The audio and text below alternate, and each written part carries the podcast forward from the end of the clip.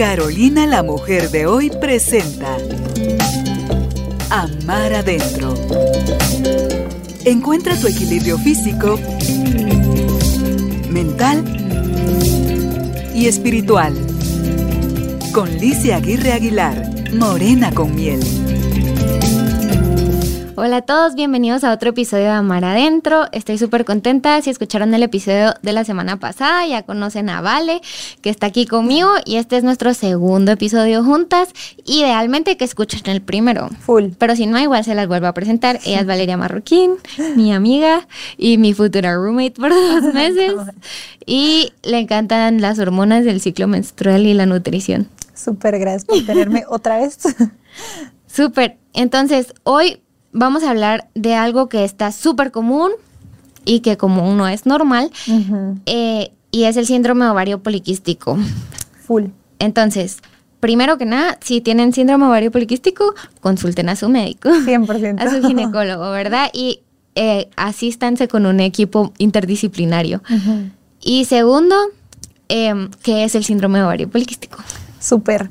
Va, la verdad es que creo que ha sido una, es una enfermedad súper común ahorita, es específicamente pues eh, en la edad fértil de una mujer, se ha visto que es como la más común ahorita, que aproximadamente está entre el 13 y 20% de las mujeres, y se ha visto que de las mujeres que menstruan poco, o sea, que menstruan menos de 8 menstruaciones al año, el 80% de eso es causado por síndrome ovario poliquístico. Entonces, la verdad es que o sea, es súper común. Creo que ahorita yo de verdad cada vez escucho que más gente tiene. Yo no sé si tú las has escuchado. Sí, sobre todo en la, en la clínica, por ejemplo, que llegan con tanta resistencia a la insulina, que es uno de los síntomas de, Ajá, de la enfermedad. Entonces, al final es, es como un boom que a mí la verdad es que me da mucha curiosidad saber qué pasa, ¿verdad? Porque al final, antes, o sea, yo no sé si no se sabía o no se escuchaba o hasta ahorita hay algo en el ambiente o hay algo en nuestro estilo de vida y alimentación que lo vamos a platicar en un ratito que está afectándonos como mujeres en nuestras, en nuestras hormonas. Entonces, al final,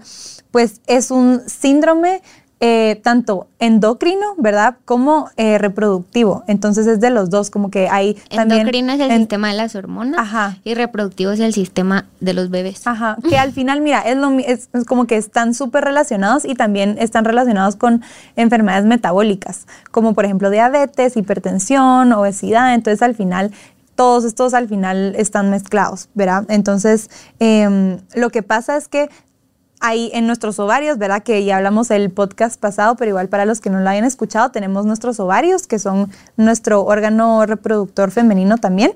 Este se caracteriza por tener quistes, ¿verdad? Como lo dice la palabra, o sea, síndrome de ovario poliquístico. Entonces, eh, esa es como una forma de diagnosticar. También tenemos otra forma de, por ejemplo, no vamos a ver ovulación siempre, entonces, eh, que es por lo mismo, ¿verdad? Porque como tenemos quistes, estos quistes no hay uno que madure lo suficiente para ovular. Entonces, no hay ovulación. Los quistes impiden la ovulación a veces.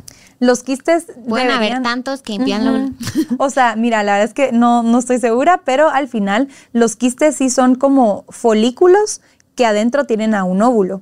Entonces, todos, o sea, al final ya. hay que madurar uno para que pueda haber una ovulación. Entonces, lo que pasa es de que hay un desbalance hormonal que hace que ese uno que debería de ovular no se madure suficiente, entonces todos se quedan como a chiquititos. medias. Ajá, medias. Entonces no hay ovulación usualmente. Y también otra parte del síndrome de ovario poliquístico es que hay muchas hormonas masculinas. Entonces, ¿qué pasa? O sea, a veces las mujeres se nos empiezan a caer el pelo, empezamos a tener pelo donde no debería de haber, por ejemplo, en, ajá, en vello facial o corporal. Y también puede haber acné, ¿verdad? Porque al final es por todas estas hormonas masculinas que siempre tenemos, pero no en tanta cantidad. Entonces, eso es como lo principal. Y también algunos síntomas, por ejemplo, que son básicamente por la cantidad de hormonas masculinas que tenemos, ¿verdad? Que es lo que ya te dije, como que se empieza a caer el pelo, nos sale acné, nos sale vello en donde no debería de haber, eh, y pues irregularidades menstruales. Entonces, eso es como básicamente lo que es, ¿verdad? Ok, igual esta es una definición bastante general porque hay subtipos y en Sí. cada persona es diferente y gran cosa, ¿verdad? Entonces, solo otra vez, si alguien tiene alguno de los síntomas o piensa que lo tiene o sabe que lo tiene, siempre es bueno consultar a su ginecólogo, ¿verdad? Bueno, entonces ahora veamos causas. Mira, las causas al final son como un poquito, todavía están investigando un montón, no se sabe realmente qué es lo que está causando, o sea, se sabe que hay un factor genético, em, que por ejemplo si la mamá tuvo o la abuelita, o sea, esos trastornos puede haber un, un impacto genético, pero también puede ser principalmente el estilo de vida. Em, y también, pues básicamente es el estilo de vida, que creo que podemos hablar un poquito también de cómo se trata, porque al final es eso mismo. ¿verdad? 100%, hablemos de cómo se trata. Y, y también, ¿qué fue lo que? Ya se me olvidó qué iba a decir. Perdón, de la, ajá, pero al final es eso, como que de las causas, ¿verdad? Em, y que todo es hormonal. Entonces, por ejemplo, puede ser, se ha visto que a veces por la ah, resistencia a la insulina o por el estrés, como que pueden haber muchas de estas causas. Y yo estoy segura que también tiene que ver como que tanto químico que comemos, alimentos súper procesados, ultra procesados, tanta azúcar. Cabal. Y todo esto súper influye, ¿verdad? Sí. Entonces aquí es donde sí sabemos mucho. Entonces ahora les vamos a decir la parte nutricional del síndrome ovario poliquístico. Entonces, tratamiento. Entonces, mira, literal es lo que nosotras hemos aprendido durante toda la U, que son cambios y modificaciones en el estilo de vida. Como que esa es la primera línea de tratamiento. Entonces, ¿qué vamos a ver? Ejercicio, eh, pérdida de peso si se necesita. Sueño. El sueño, también, todo lo que tú decís. La hidratación también, pero no, no se ha visto tan relacionados más que todo ponerte todos los químicos en el ambiente que tú decís. Sí. O sea, incluso como en que las cremas, las cremas. ¿Sabías de que descubrí algo muy triste para nosotras?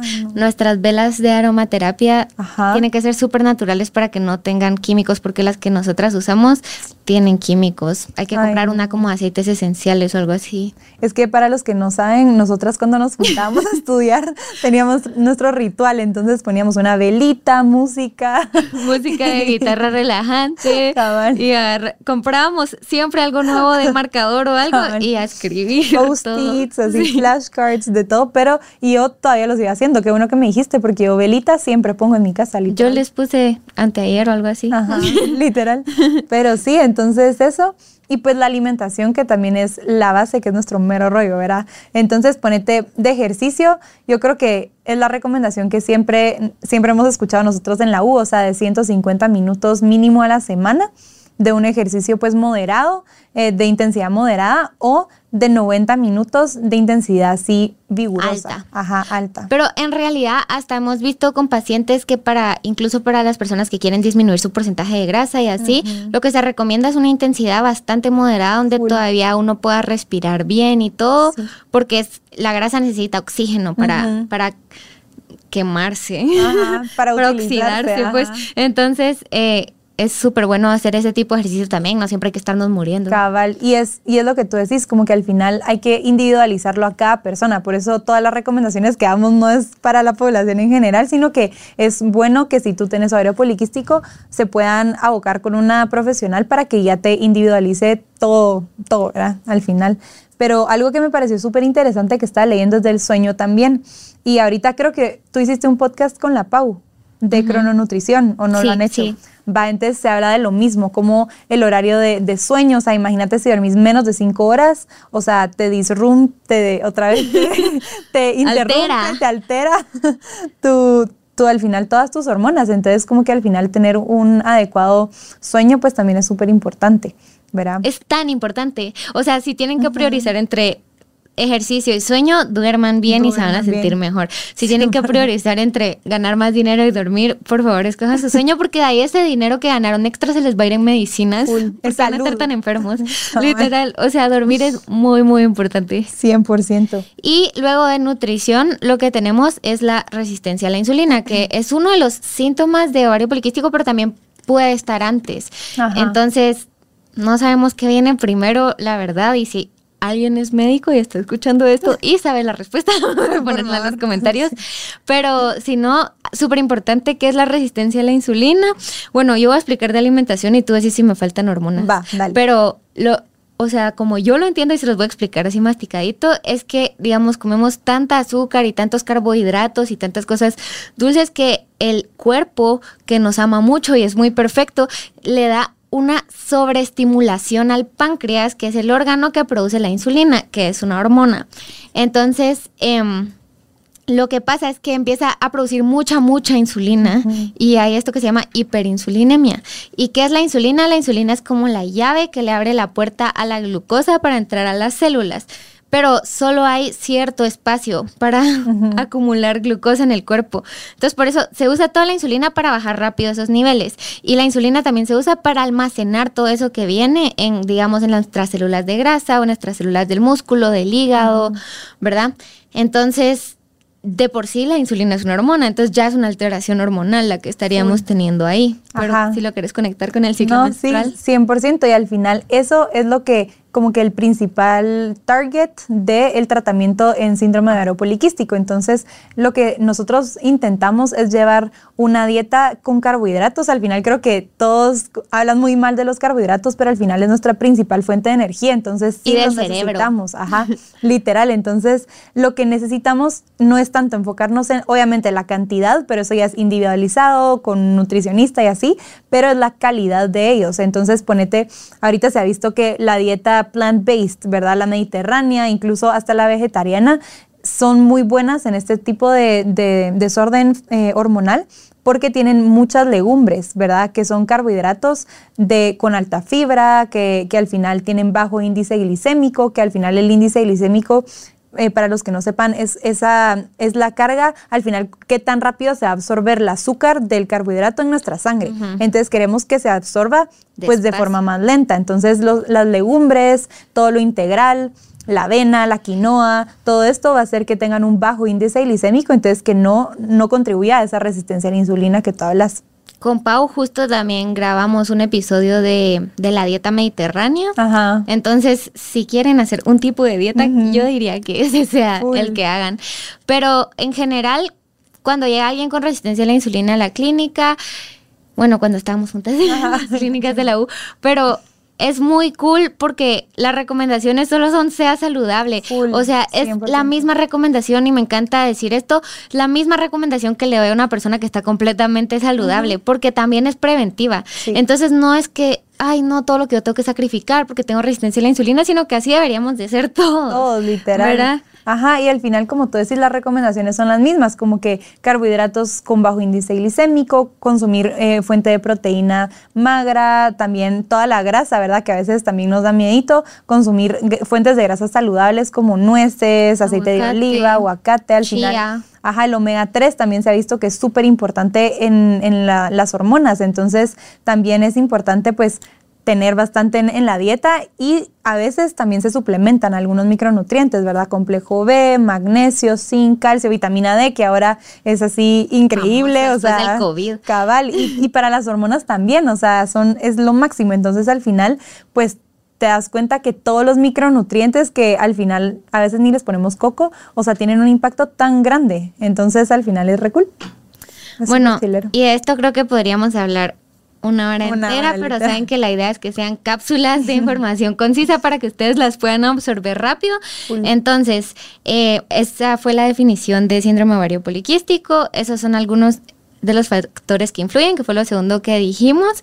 Y tercero, rapidísimo, solo les vamos a dejar como que tres o cuatro tips nutricionales que pueden aplicar. Y lo más importante que yo quisiera que se lleven, y tú puedes decir lo que tú quisiera que se lleven de este episodio, es que si tienen todos estos síntomas, no es porque ustedes estén haciendo algo mal, sino que es el cuerpo que en serio, cuando el cuerpo ya no puede más, lo hace visible para que nosotros lo atendamos. Entonces, si tienes todos estos síntomas, son súper tratables, se pueden tratar naturalmente, no es un tratamiento caro ni nada, a menos que el doctor decida que se necesitan usar hormonas, pero hay una vía también más holística.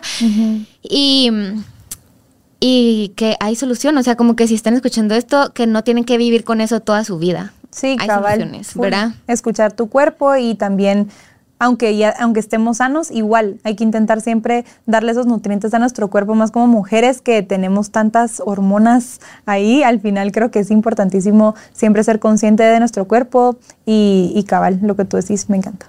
Súper. Entonces, tips nutricionales al chilazo. El mío primero, y nos vamos así ping pong. Va, me parece. El primero que yo les recomiendo es que antes de cada comida se coman un bowl de lechuga, espinaca, kale, arula, lo que ustedes quieran, porque eso es, le está agregando la fibra a todos los alimentos que no la tienen porque están muy procesados. Entonces, aunque sea fruta lo que van a comer, yo recomiendo un bowl de lechuga con limón y sal antes de empezar. Va, ahora otro tip es el tipo de carbohidratos. Entonces, intentar que siempre hayan carbohidratos integrales, que sean, por ejemplo, también legumbres, aunque a veces no nos gusten, pero de verdad hay ensaladas delis que podemos encontrar en Pinterest, en Instagram, ahora hay tantas cosas. Intentar eh, incluir más legumbres y cereales integrales en todos nuestros tiempos de comida. Creo que eso es importante. Súper. Eh, para mí el tercero sería que después de comer, bueno, primero comer no hasta sentir que nos vamos a morir, sino que un 80%, y después de eso una caminata pequeña o solo pararnos a ordenar y lavar platos o cualquier cosa como mantenernos activos después de comer, ayuda a que los músculos absorban el azúcar que entra a la sangre más rápido y lo podemos usar como energía. Full. Y también algo creo que es importante que no tocamos es el tema del estrés. Al final mm. el ovario poliquístico está súper relacionado al estrés, entonces en nuestros momentos que ahora tenemos una vida tan agitada y en el tráfico y así, intentar salir a caminar, tener un momento de alguna meditación o, o de respiración, es literal, eso va a ayudar a que nosotros podamos tener un poquito menos de estrés y al final eso contribuye a nuestra salud, a nuestras hormonas y a todo. Entonces creo que eso es un tip clave. Súper. Así que si se dan cuenta, es un poco de todo mezclado. Este episodio se quedó corto, pero si a ustedes les gusta y tenemos buenas respuestas sobre el tema, podemos grabar otro dándoles un poco más de información más específica. Pero hasta ahora espero que les haya gustado el tema y cómo lo explicamos. ¿Cómo lo explicamos? que pudimos Entonces, eh, gracias por escuchar otro episodio de Amar Adentro. Siempre nos encanta que nos vean o nos escuchen y les mandamos un abrazo hasta donde sea que estén. Bye. Bye. El amor empieza por nosotros mismos. Amar adentro. Una presentación de Carolina, la mujer de hoy. Con Licia Aguirre Aguilar, Morena con miel.